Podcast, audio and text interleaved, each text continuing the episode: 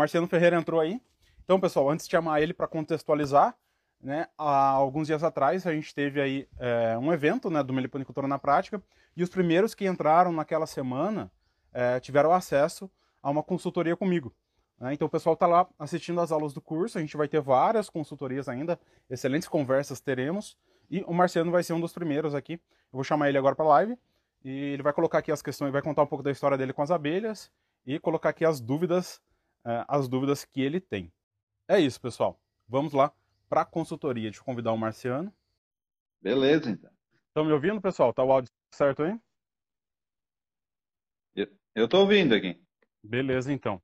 Valeu. Então, pessoal, estamos aqui com o Marciano, aluno do Meliponicultura na Prática, foi um dos primeiros a adquirir é, lá na semana do evento. O Marciano, que é do Rio Grande do Sul. É Carlos Barbosa, se eu não me engano? Isso, Carlos Barbosa, aqui na Serra Gaúcha. Pô, que legal, que legal. Temos aí é, a gente já conversou com gente de Santa Catarina, do Rio Grande do Sul também, do Paraná, e hoje o nosso amigo aqui da Serra Gaúcha. E pode se apresentar aí, Marcelo, contar como você conheceu, a, começou na meliponicultura, como conheceu é, o meu trabalho, é, e depois a gente vai, vai evoluindo na conversa. Beleza, então. Bom dia, pessoal. É, eu conheci o meliponicultura na prática pela internet mesmo. Estava procurando, pesquisando aí, vi vários vídeos do, do, Clá, do Cláudio aí, né? Do Carlos. Uh, vi vários vídeos do Carlos, né? E daí eu comecei a seguir bastante, vi vários vídeos, daí comecei a ver do, sobre o curso. E aí eu digo, não, vamos, vamos verificar as partes do curso aqui e vamos fazer, né? Comecei a me uhum. interessar mais, eu, meu tio criava abelhas de sem ferrão já de, de muito tempo, né? Não era muita coisa, tinha algumas jataí, algumas mirim, né? E eu sempre, de pequeno, às vezes estava na volta lá, olhava, tinha curiosidade, mas nunca me interessei muito, assim, pela... Uh, de ter, de, de eu mesmo ter, né, algumas, né? Aí até que o ano passado, até eu tive... Estava turistando aqui pela, pela Serra, né? Eu tive em Nova Petrópolis um dia, né? Tinha o Festival da Primavera, daí tinha um meliponicultor lá, de lá, né? Que estava expondo as, as abelhas dele, enfim, explicando, explanando, né? Daí até que na volta tava lá e o meu filho, a gente, tá, vamos comprar uma, né? Daí a gente comprou, acabou, foi lá vendo para comprar e acabou, tipo, que não tinha mais Jataí, não tinha mais Mandaçaia, né? Era bem fim de tarde, né? Daí acabou pegando uma Miringuaçu, né? Digo, ah, vamos uma Miringuaçu, né? Daí acabei pegando uma Miringuaçu e encomendei uma Mandaçaia. Daí daí que começou a interessar. Digo, não, não, vamos, vamos se aprofundar, se aperfeiçoar mais, né?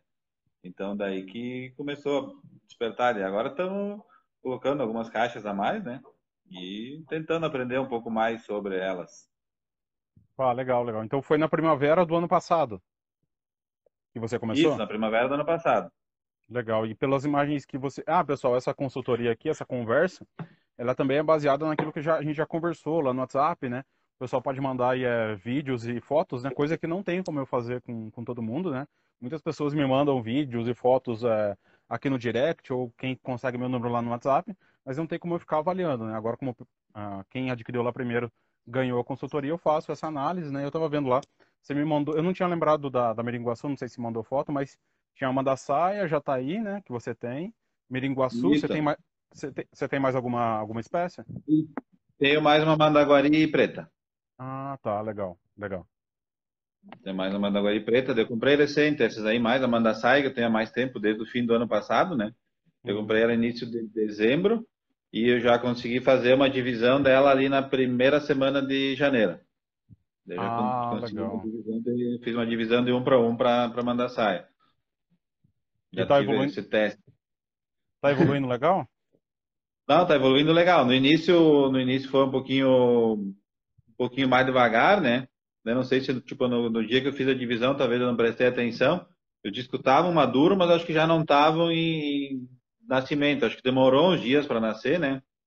Aí teve um intervalo aí que foi meio tava meio fraco em chama. Né? Depois começou a nascer mais o disco aí e aí depois evoluiu mais. Aí foi mais tranquilo.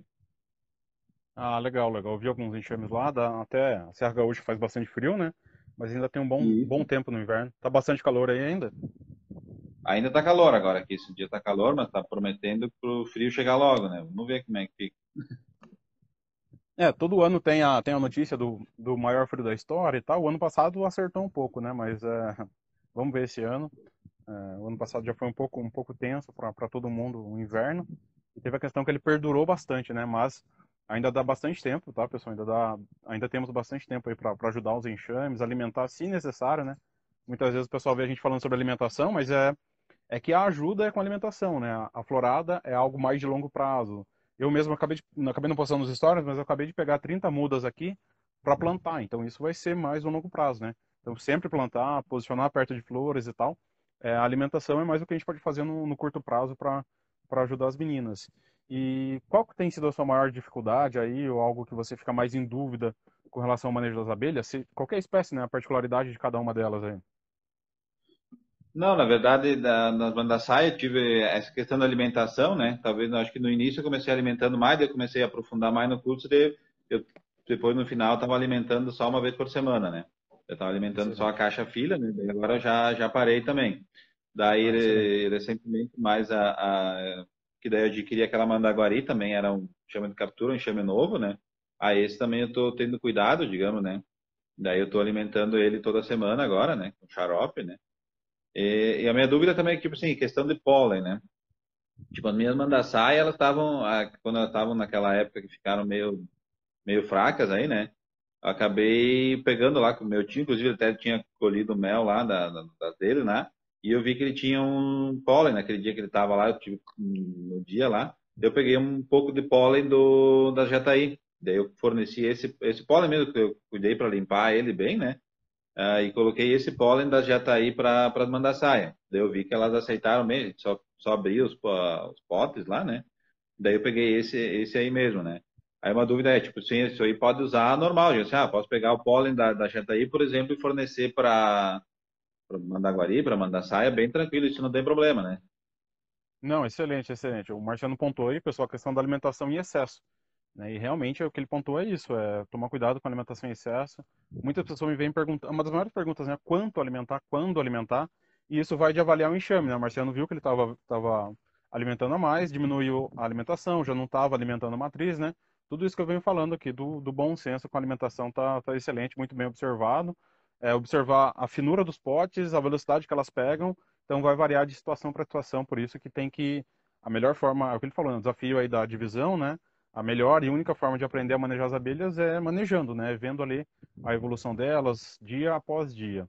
Nessa questão do pólen, esse daí que você tá, tá excelente. A única, o, o, maior cuidado é relacionado ao forídeo. Então, se o enxame não está tão forte, que naturalmente o enxame que está precisando um pouco de pólen, é claro, enxames matrizes fortes, dependendo da escassez de alimento, podem haver precisar de pólen. Mas geralmente são enxames mais fracos. Então, a única questão é tomar cuidado em, se tiver problema com forídeo passar ele na ceramista, né? Mas pode sim utilizar o pólen de jataí, pegar o pólen de mandaçaia, né? Tem toda aquela polêmica que teve esses vídeos, os últimos vídeos lá no YouTube, mas é, como você pôde observar, as abelhas aproveitam, né? A gente coloca o pólen de jataí, as abelhinhas jovens, que são as que mais consomem pólen, elas ainda estão em fase de desenvolvimento, né? O pólen é fonte de, principalmente de proteína e vitaminas. A gente observa elas consumindo o pólen, né? Então, é, demonstrando que elas estão aproveitando. Mas é isso mesmo que você pode fazer é, eu vi que na, na, foto que você mandou da Jataí, ela, ela, tinha bastante pólen também, né? Então você pode pegar um pouco das tuas. Geralmente as Jataís é, acumulam bastante pólen, eu tenho pego bastante das minhas aqui. A gente observa que ele é um pólen mais seco, ele não é tão fermentado, então as mandaçais conseguem, conseguem aproveitar. O mesmo vai valer para mandaguari, né? Naturalmente, o, no geral, né? Tudo que a gente fala das abelhas, pessoal, pode variar bastante. Tem mandaguari preta que vai acumular mais mel e tem tubuna que vai acumular mais pólen, mas geralmente a mandaguari preta tem mais pólen e a tubuna acumula mais mel. Então você também pode pegar da, da tubuna assim para para reservar aí pro da, da tubuna não, da mandaguari preta para alimentar para alimentar as outras. Sim, né? Eu tava pensando talvez pegar essa da Jataí e alimentar alimentar a mandaguari, né? ah, tá, elas estão que eu tinha. Não, pode também, se elas estão novas aí pode, pode também. É... E, da, e observar também, né, se tiver um pouco de tempo, observar a entrada delas, né, o quanto que elas estão entrando com pólen. É, principalmente o, a, o pólen é mais na manhã, né, ele é um recurso que acaba mais, as abelhas buscam mais cedo na flor, ele acaba um pouco mais rápido, então você consegue observar mais no período da manhã as abelhas entrando com esse pólen. Daí se estiver entrando bastante, não precisaria fornecer, teoricamente. Exato, exato talvez lá no futuro, daí, tipo, a Jataí vai continuar armazenando, né? Você pode pegar dela depois, ou pegar lá do teu tio, que talvez já tenha mais enxames, ou enxames mais velhos, né? É, você pode pegar Sim. depois também. é, enquanto está fazendo calor, né? Por mais que venha uma frente fria, a tendência é que volte a esquentar antes de esfriar de verdade, né? Então, as abelhas vão, vão conseguir lidar tranquilamente, geralmente consegue lidar bem com essa com essa primeira frente fria, né? É, uma coisa agora falando sobre pólen, né? Esse, por exemplo, assim, se eu pegar da Jataí, eu estou vendo que tem sobrando, digamos, né? Eu tenho alguma forma de armazenar, porque eu vi alguma coisa sobre fazer os bombons de pólen, comprar pólen e fazer com mel aí, né? Mas esse da, da própria Jataí, por exemplo, né? Ah, tiver sobrando, ela vendo que está sobrando um monte, né? E tem alguma forma de eu tirar esse, armazenar de alguma forma e fornecer depois, ou eu tenho que fornecer em um período curto, digamos, de tempo? Não, não, na geladeira pode ser armazenado tranquilamente. Se você quiser um pouco mais de segurança, talvez o freezer. Mas pode, pode, pode guardar na geladeira, sim. É, talvez você não tenha chegado nessas partes das aulas ainda, mas está lá como uhum. aproveitar o pólen da abelha nativa. É, de passar na cera, como eu falei, para tomar cuidado com, com o forídeo, né? E também para armazenar a geladeira mesmo, não tem nenhum problema. Eu já guardei por bastante tempo aqui. É, o que acontece muitas vezes é o pessoal deixar fora e daí mistura umidade com ambiente fechado, daí ele vai estragar. Mas se você guardar na geladeira, é tranquilo. É só tomar cuidado com excesso de umidade mesmo. E pode ter um pouco de mel junto também, se você coletou lá no, no pote, pode deixar misturado. E dá para fornecer com esse mel para elas, como eu falei, caso não tenha risco de forídeo. Mas é, se tiver algum risco aí, você já pega ele gelado, né, para passar na cera, mesma coisa lá da receita do bombom. É, para passar na cera, você passa ele gelado, que é mais fácil da, da cera embalar ele né, vai, vai facilitar bastante essa questão do aproveitamento do pólen delas. Tranquilo. E hoje você está com essas quatro espécies, né? Já são quantos enxames? São seis enxames já dessas quatro espécies. Ah, legal. E o objetivo é ir aumentando? É, daí aumentando, tipo, ainda não, não, não parei para pensar, tipo, ah, qual é o objetivo final, digamos, se é mais para hobby mesmo, né? Ou se é para alguma coisa futura, algum, virar um negócio, né? Mas a ideia, por enquanto, tá, tá, tá no hobby mesmo, né? Só para aprender mais, entender mais como, como é que é, né? Estamos nessa, nessa ideia inicial, né?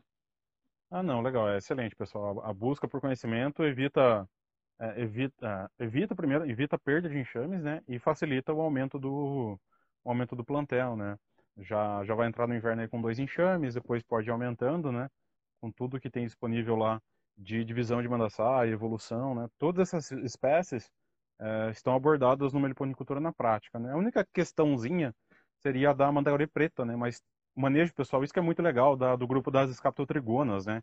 Mandaguari preta, tubuna, amarela, canudo, tubiba, é, todas elas têm um manejo muito, muito parecido, caixa, é, evolução, alimentação, tudo é muito parecido entre elas, e a gente tem elas no Brasil todo, né?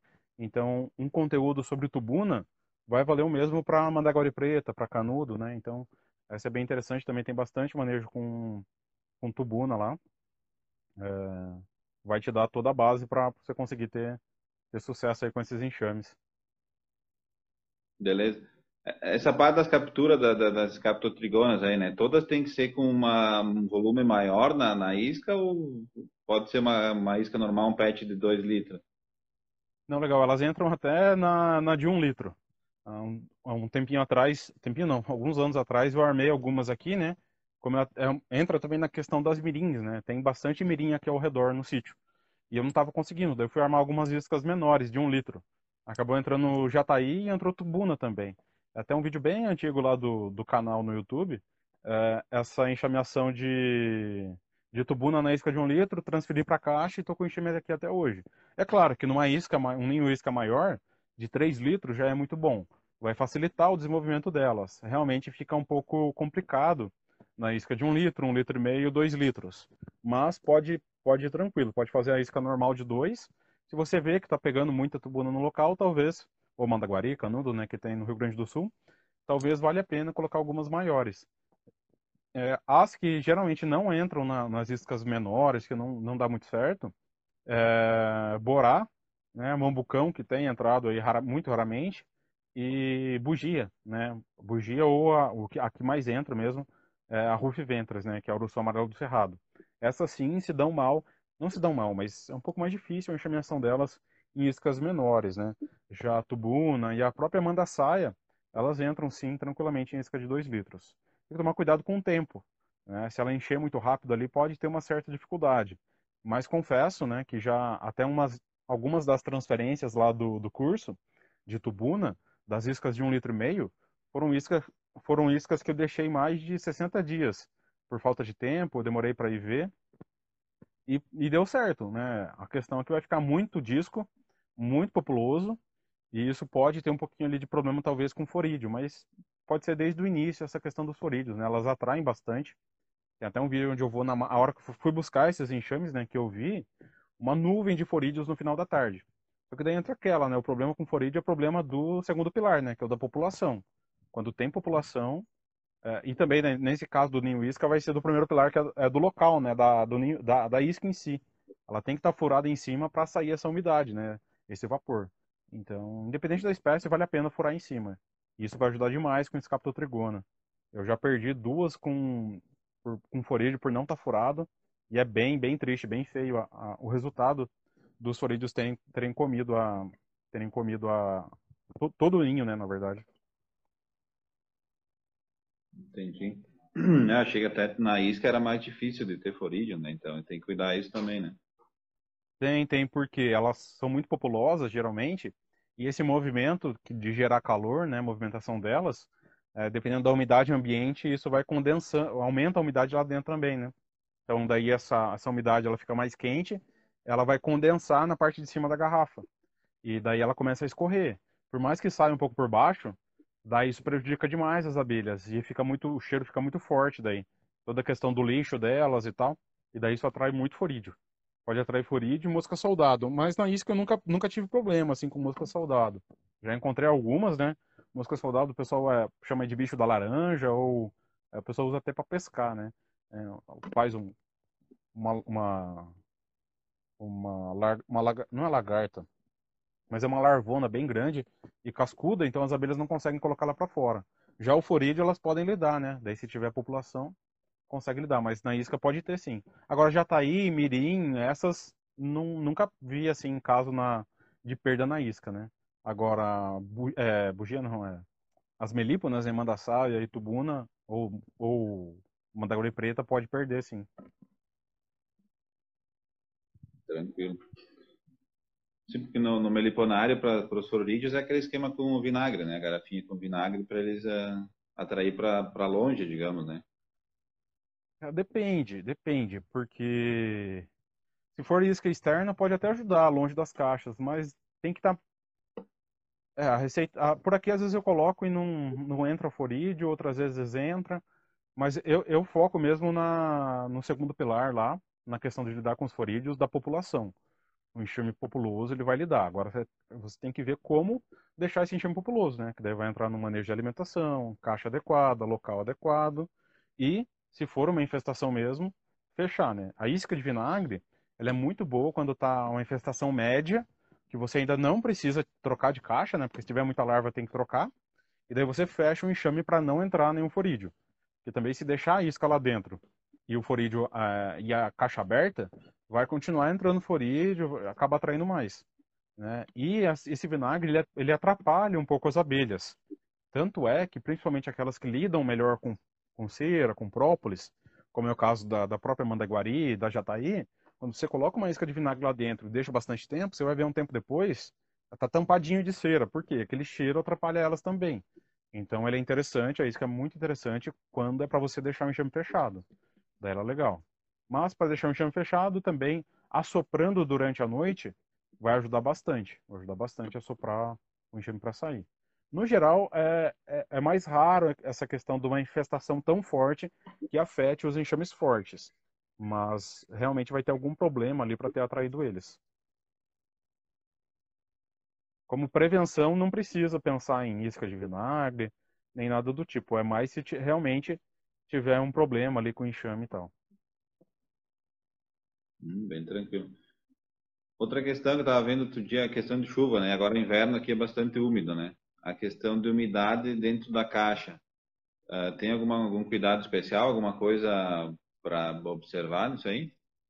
Não, excelente. É, no caso das melíponas em a saia, até muitas pessoas ficam com. acham estranho, né? Ela jogando umidade para fora. Mas é normal e tanto o dia chuvoso como o dia muito frio, com alta umidade, vai ajudar, né? Porque é mais, mais uma vez aquela questão de condensar a umidade, né? O vapor sobe e na parte de cima da caixa está frio. Se você tiver um plástico ali, que todo mundo utiliza o plástico para não ficar grudado, é, vai condensar porque o plástico está gelado.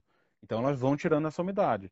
Geralmente o enxame forte você não vai precisar se preocupar com isso, né? Eu já até umas fotos que geralmente eu coloco aqui nas respostas dos stories é, e eu mostro também em algumas aulas o chegar gotículas mesmo dentro do, do enxame e elas vão e colocam isso para fora. É, agora o que você pode fazer vai entrar mais uma vez naquela questão da isca do enxame muito populoso. Enxame muito populoso, muito, muito, é, vai, vai gerar muito, muito atrito, ali, muito calor, e vai aumentar a umidade ainda. Então, enxame populoso você pode daí deixar uma parte desse plástico aberta em contato com a madeira. Então, isso é interessante. É, aqui, as minhas caixas de tubuna sou eu mesmo que faço, então sai ali uma, uma outra fresta, e isso é bastante, ajuda bastante elas na, nessa drenagem mas eu falo bastante essa questão da umidade, daí de você pegar uma pontinha do plástico e dobrar ele para ele ter contato com a madeira. Então ali vai sair vai ser um dreno natural delas. Isso vai ajudar bastante. Com as mandaçaias aqui eu nunca precisei, sabe? Essa caixa aqui mesmo aqui atrás é a caixa 12, é uma caixa de peroba. Ela é uma madeira dura, né? Para quem conhece um pouco de madeira, uma madeira dura que não absorve tanta umidade. E, no, e essa daqui é uma das matrizes mais antigas, tanto é que é a 12, né? Eu já tenho ela aí há no mínimo 3 anos passou por diversos períodos de vários dias de chuva e frio aqui e tranquilo, né? É, é, realmente agora no, nessa preparação aí para o outono você vai fazer uma, você tem acompanhado os enxames, vai ver a situação deles, uma revisão rápida no inverno, você consegue ver essa essa questão da população. E daí como é chuvoso, tomar cuidado com chuva, né? Daí posicionar os enxames aí, tentar posicionar eles num local mais protegido ao mesmo tempo que é interessante deixar bater, muito interessante, né, principalmente aí na Serra Gaúcha, deixar bater o sol da, da tarde. O sol da tarde não, o sol da manhã, e dependendo da situação, no inverno mesmo, pode ser o sol da tarde também. É mesmo em Mandaçaia, mesmo em Tubuna. Mas aí tem que avaliar, né? O que acontece muito é tempestade, né? Aqui os enxames estão bem altos, tá? Aqui a...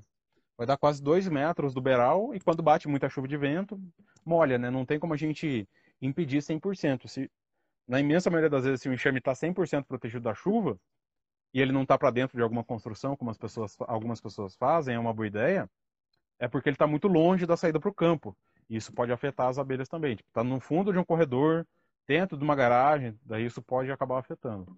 Mas no geral é essa questão da umidade aí é no caso para você que tem a mandaçaia, que tem a que tem a, a mandaguari, né? É, se a população estiver muito alta, você pode deixar um dreno na parte de cima daí. Um dreno não, né? Daí o dreno, dreno, o significado de dreno é na parte de baixo, né? Em cima seria um suspiro daí.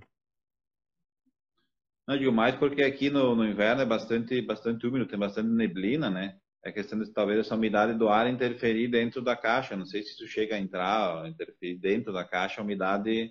Ah, às vezes fica uma. Chega uma semana inteira, às vezes, de neblina e chuva no inverno aqui, né?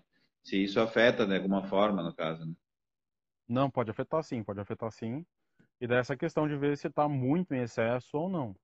É, e daí fazer a, o suspiro na parte de cima. Daí é só abrir um pouquinho o plástico ali. Porque enxame, se o enxame estiver pouco populoso, é, você não vai ter problema com umidade, a não ser que bata chuva na caixa mesmo. Agora, se o enxame estiver mais populoso, vai ter é, mais umidade. Mas daí entra naquele. É um balanço, né? Se ele está populoso, ele lida com a umidade. Se ele não está populoso, é, geralmente ele não tem esse problema com a umidade dele. Mas realmente é observar o clima é fundamental para para você saber o que fazer, né? Se você já está pensando nisso, é excelente, excelente. Tranquilo.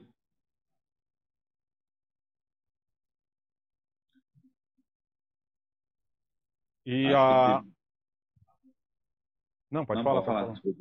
Não, não, não. Eu dizer, acho que de dúvida, assim, agora de momento, não sei que me vem à mente, mais ou menos isso, digamos, né? Ah, sim, ainda falta. Acho que você não, não chegou a assistir todas as aulas ainda, né? Não, ainda não assisti todas. Comecei agora há pouco, né? Então, uhum. não vi todas. A, a da Diapausa, você já viu? Da Diapausa, sim, já vi. Ah, legal, legal. Você vai, provavelmente na Meringuaçu você vai observar isso, né? É, aqui em São Paulo acaba tendo isso. E talvez na Mandaçaia. Talvez na Mandaçaia tem, tem uma chance aí de observar essa questão da, da diapausa, que é a parada no inverno, né? Mas vai fazer parte do, faz parte do, do processo. Sim. A, a questão agora é talvez, né? Tem, tem meliponicultor aí por perto? Uh, tô conhecendo, agora descobri outro dia, eu vi pelos anúncios do Face que tem alguém próximo aqui, né? Uh, tem que começar a pegar e fazer contatos, né? Ainda não cheguei a fazer, né? Mas eu vi agora pelos anúncios, enfim, algumas coisas, comecei a descobrir algumas aqui por perto. Uhum. É, dá, manda mensagem lá no grupo, tem um pessoal do Rio Grande do Sul, não sei se tem alguém da Serra lá, não lembro agora direitinho as cidades, mas tem, tem bastante aluno lá do Rio Grande do Sul, pode ajudar também nessa questão da genética, né? Aumentar o número de mandassaias, adquirir pelo menos mais uma aí, para ir fazendo as divisões de forma mais tranquila, né? Sim, é fácil. Sim, porque se é, dividir sempre de uma só vai dar problema com genética futura, né? Sim. É, Miringuaçu, né? Você vai, provavelmente você vai conseguir é uma boa evolução delas aí, abelhas nativas aí do sul, né? Tem bastante criador que tem. É uma as mirins estão tão bem aí? Também, também. Estão desenvolvendo bem no início, elas demoraram um pouco mais, né? Mas agora estão tão bem. Ah, legal, legal. Vão. Essas podem parar bastante a postura, né? Mas é...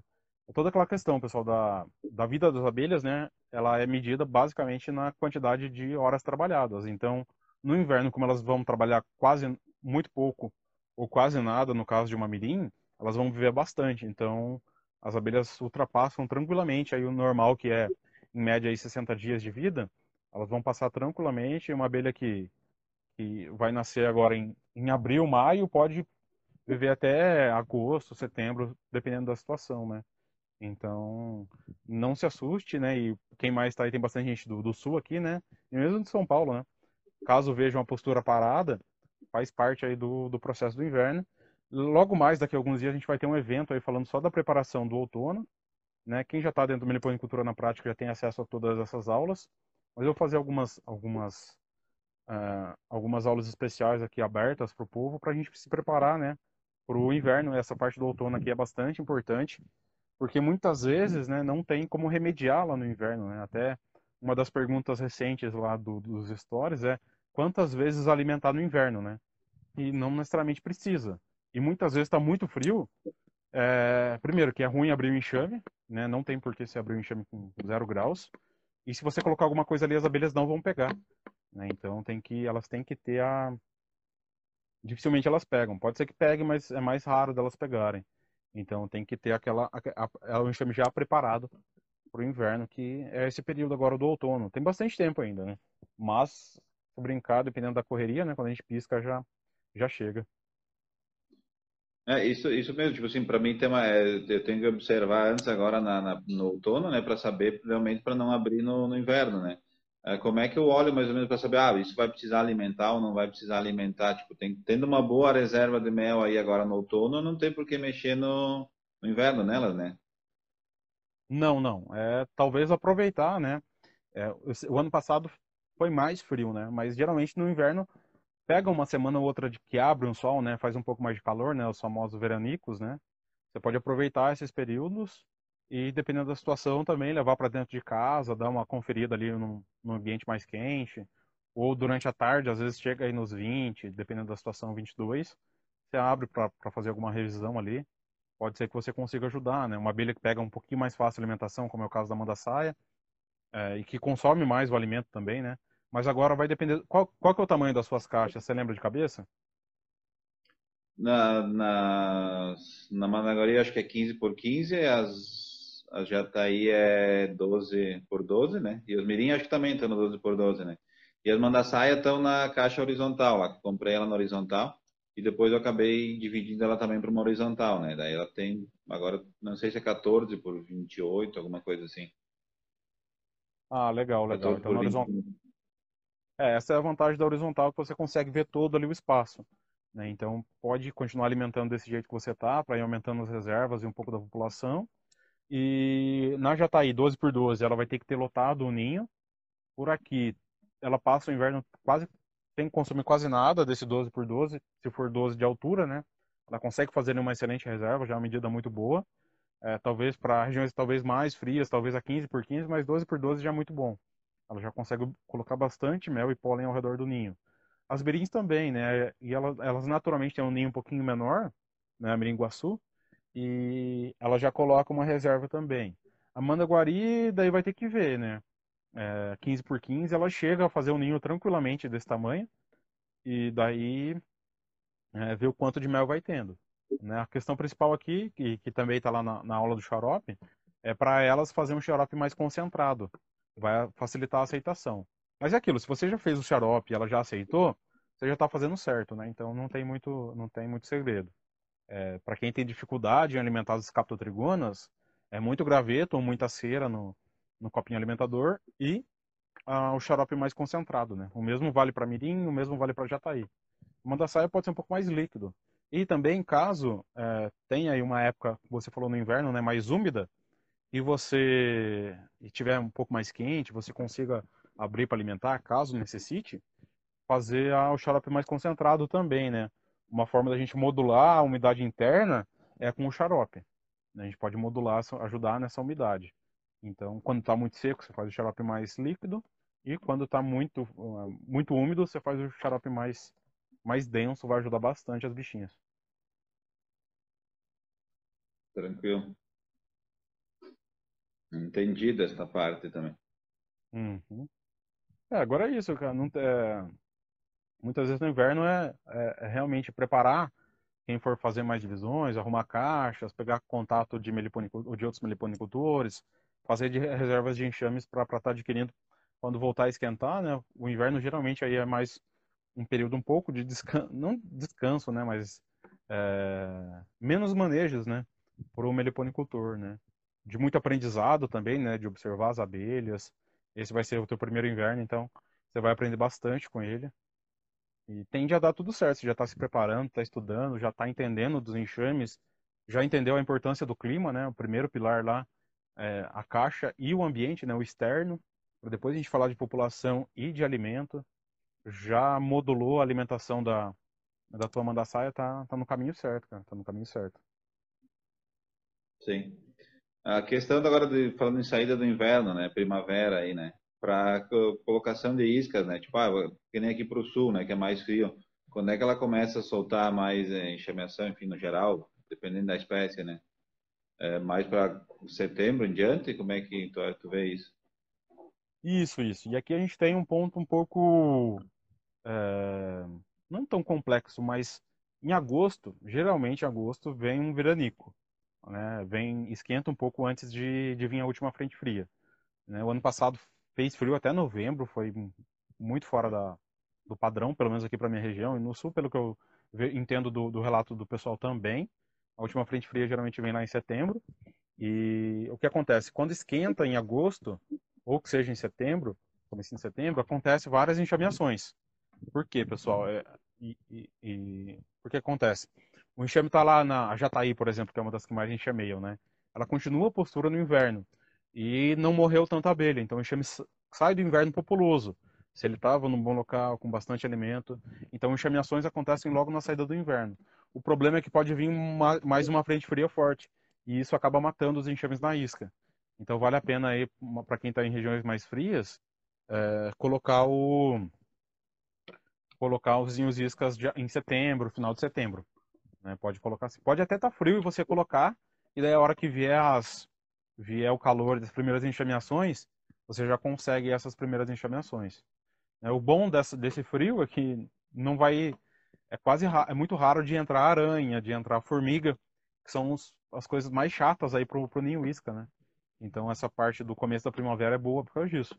Agora o pessoal que está colocando ninho isca, que tem ninho isca na mata, a umidade vai aumentar, a umidade alta e todo esse calor que teve, que está tendo, acaba tendo muita aranha, porque aumenta o número de insetos, né? Então elas saem para se alimentar, você vê muita teia de aranha, coisa que você não vê lá no começo da primavera, e muita formiga também, né? Faz parte, né? faz parte, mas lá na saída da, da prima, do inverno é um pouco mais fácil essa questão das enxameações. Então, é realmente setembro, outubro, né? Se quiser esperar para outubro também, Tranquilo. E se acontecer como aconteceu ano passado, não vai ter enxameação, né? Mas a tendência é que ocorra, a tendência é que ocorra. Né? Foi bem geral essa questão aí das enxameações, né? A gente fala que o clima tá doido, tá um pouco doido, mas é que o que a gente tem de histórico é média, né? Então alguns anos faz mais frio, outros faz mais calor, então. É, mas no geral o ano passado foi, foi bem mais frio. Esperemos que esse ano não seja tanto, né? Torcemos, né? Não tem muito o que, o que ser feito, a não ser é, estudar e se preparar como, como você está fazendo aí. Não, perfeito. Então, com relação às dúvidas é isso. O que, que você diria para o pessoal que está começando agora, que está entrando na meliponicultura? Tem bastante iniciante aqui, bastante gente passando pela live, vai ver essa, vai, vai ver e depois vai ouvir essa, essa nossa conversa. É, o que, que você diria para quem está começando na meliponicultura? Acho que para quem está começando, assim como eu também, né, que estou começando, né, eu acho que tem que estudar bastante, ver, né, porque às vezes de repente tu não está preparado, alguma coisa tipo que sair errado, tu já não sabe o que fazer, digamos, né. Então acho que estudar tem bastante conteúdo na internet, o próprio curso, enfim, ajuda um monte, né. Uh, só na internet às vezes tu vai procurando conteúdo picado, alguma coisa assim, às vezes tu não acaba não encontrando tudo, né. Por isso até que eu também recorri ao curso, digamos, né. Então estudar bastante preparar para não começar a fazer as coisas sem entender. Aí no primeiro, primeira coisa que der errado, tu já não tem embasamento para saber o que fazer, tu vai perder o enxame, né? Então, acho que procurar conhecimento nunca é demais. Não, exato, exato. É exatamente isso que foi falado, pessoal. A questão da, do conteúdo organizado, né? Meliponicultura na prática, para quem não conhece, está ouvindo pela primeira vez, são mais de são mais de 120 aulas disponíveis lá com conteúdo programado e organizado, né? Então tem toda a base, evoluindo para os três pilares, né? Que vale lembrar aqui que é essa questão, né, fundamental de você olhar para o enxame e saber diagnosticar a situação dele, né? É, a dúvida basicamente da, dos meliponicultores é isso, né? Olhar para o enxame e saber o que está acontecendo, o que, que ele precisa ou o que, que ele não precisa. Muitas vezes é basicamente olhar para o enxame e saber que você não precisa fazer nada, é continuar fazendo o que estava fazendo. Né? Então, diagnosticar né, com os três pilares, lembrando do local, a força de trabalho, né, que são as campeiras, a rainha e os angões, e os recursos que a gente conversou bem, conversou legal por aqui hoje. É, tudo isso para ter um ciclo virtuoso da postura, né? Que, como eu falei, na diapausa ele pode parar, mas que a tendência é que ele só vá aumentando e o enxame vai ficando cada vez mais forte. Né? Porque o que acontece? As abelhas trazem recursos do campo, estocam e utilizam na, na postura. Quanto mais recurso entrando, mais postura tem, mais postura, mais abelha, mais abelha, mais alimento, mais alimento, mais postura, e o enxame só vai crescendo. Na natureza, ele vai enxamear. Na nossa caixa, pode enxamear, como já mostrei diversas vezes aqui também. E um enxame forte, populoso, é um enxame produtivo também, caso você queira aproveitar algum dos produtos das abelhas, né? E para quem tem dúvida, né, muitas pessoas acabam é, não entendendo essa questão, meliponicultura na prática está disponível para vocês entrarem, tá? Então, link da bio, ou link na descrição aqui onde você está vendo no YouTube ou no, no Spotify depois. Está é, totalmente disponível para fazerem partes do nosso grupo, né? Tem um grupo do WhatsApp, acesso a todo o conteúdo imediatamente. Recebe login e senha no e-mail e está disponível lá. Mais alguma questão, Marcelo? O pessoal aqui nos comentários ficou só vendo a nossa conversa. Não, é, o conteúdo está bem legal mesmo. A, a, tua, as tuas perguntas foram muito boas e não teve pergunta adicional aqui. O pessoal gostou bastante. Não, tá tranquilo, acho.